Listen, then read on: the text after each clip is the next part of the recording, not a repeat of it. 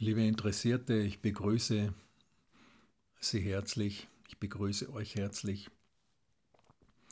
Ich möchte euch heute von einer Begegnung und einer daraus resultierenden Erfahrung und Erkenntnis erzählen aus meinem Alltag als Mentaltrainer. Vor einigen Jahren habe ich im Zuge eines Coachings einer Gruppe im Kärntnerland eine junge Frau kennengelernt. Eine junge Frau wie aus dem Bilderbuch, wenn man jetzt das aus Arbeitgebersicht sehen möchte. Sie war Lehrling in der Gastronomie und ein ganz tolles Wesen, freundlich, offen, exakt, hilfsbereit, fleißig, alles, was man sich so wünscht von einem Lehrling in der Gastronomie.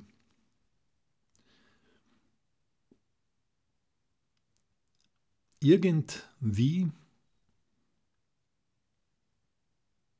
habe ich aber gespürt, dass da noch etwas ist, was da mitschwingt, sozusagen. Und deswegen bin ich ja auch ein Verfechter des Präsenztrainings, weil der Trainer im Präsenztraining, in der persönlichen Begegnung die Möglichkeit hat, den Menschen, den jungen Menschen, den Jugendlichen auf einer vollständigeren Ebene wahrzunehmen. Und so ist mir da eben was aufgefallen. Und ohne da groß Druck auszuüben, habe ich natürlich nachgefragt und sie hat sich dann auch tatsächlich geöffnet. Ja. Und ihre persönliche Geschichte war die, dass ihre Familie, also die zwei Arme ihrer Familie großmütterlicher Seite, sich seit über sechs Jahren nicht mehr begegnet waren.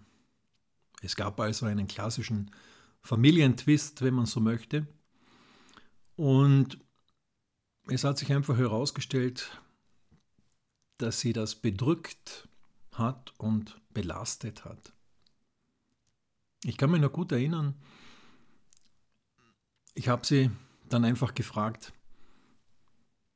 liebe Elisabeth, warum bist nicht du diejenige,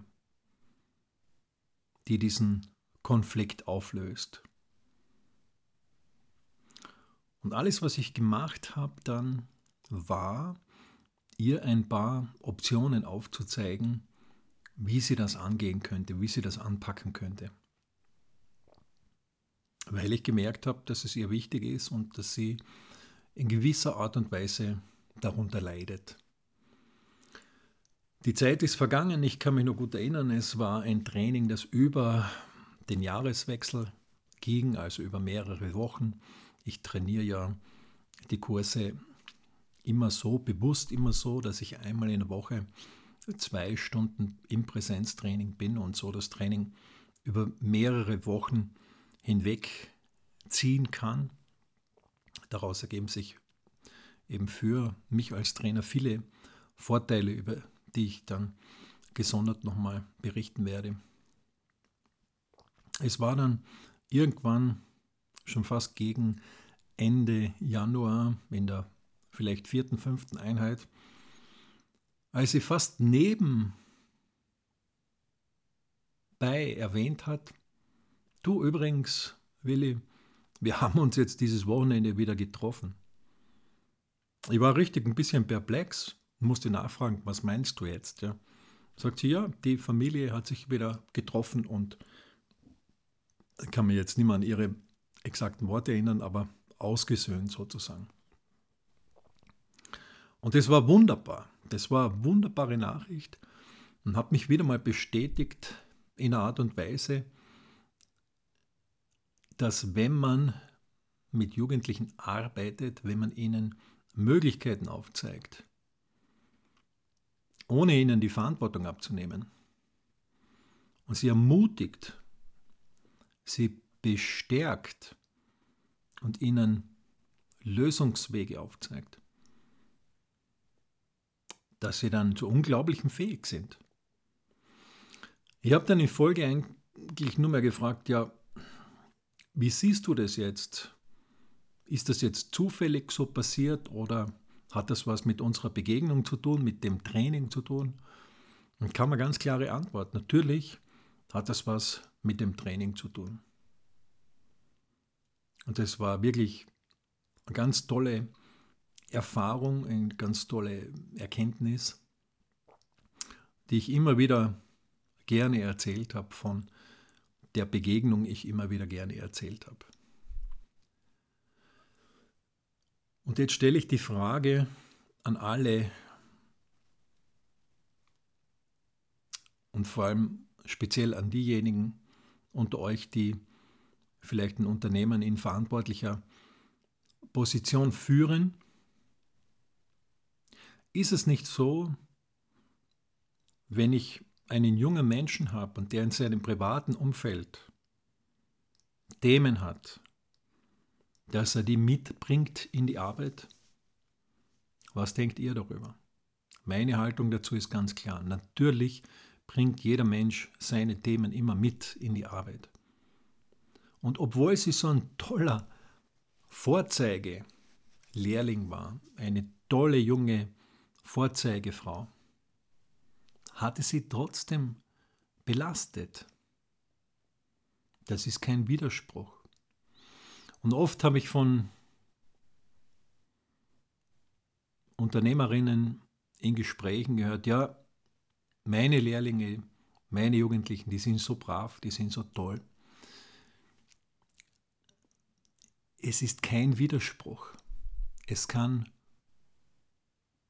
etwas im Hintergrund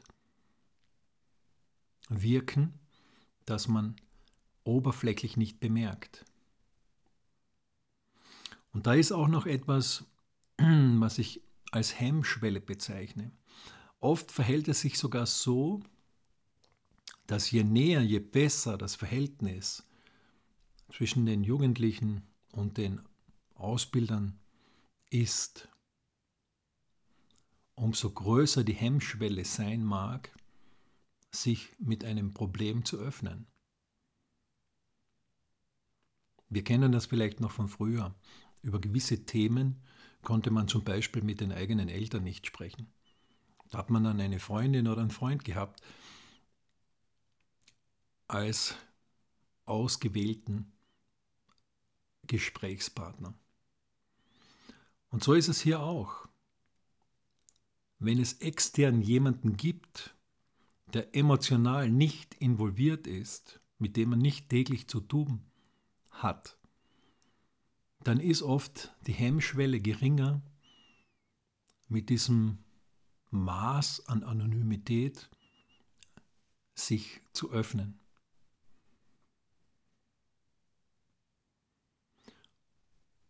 Und sinnbildlich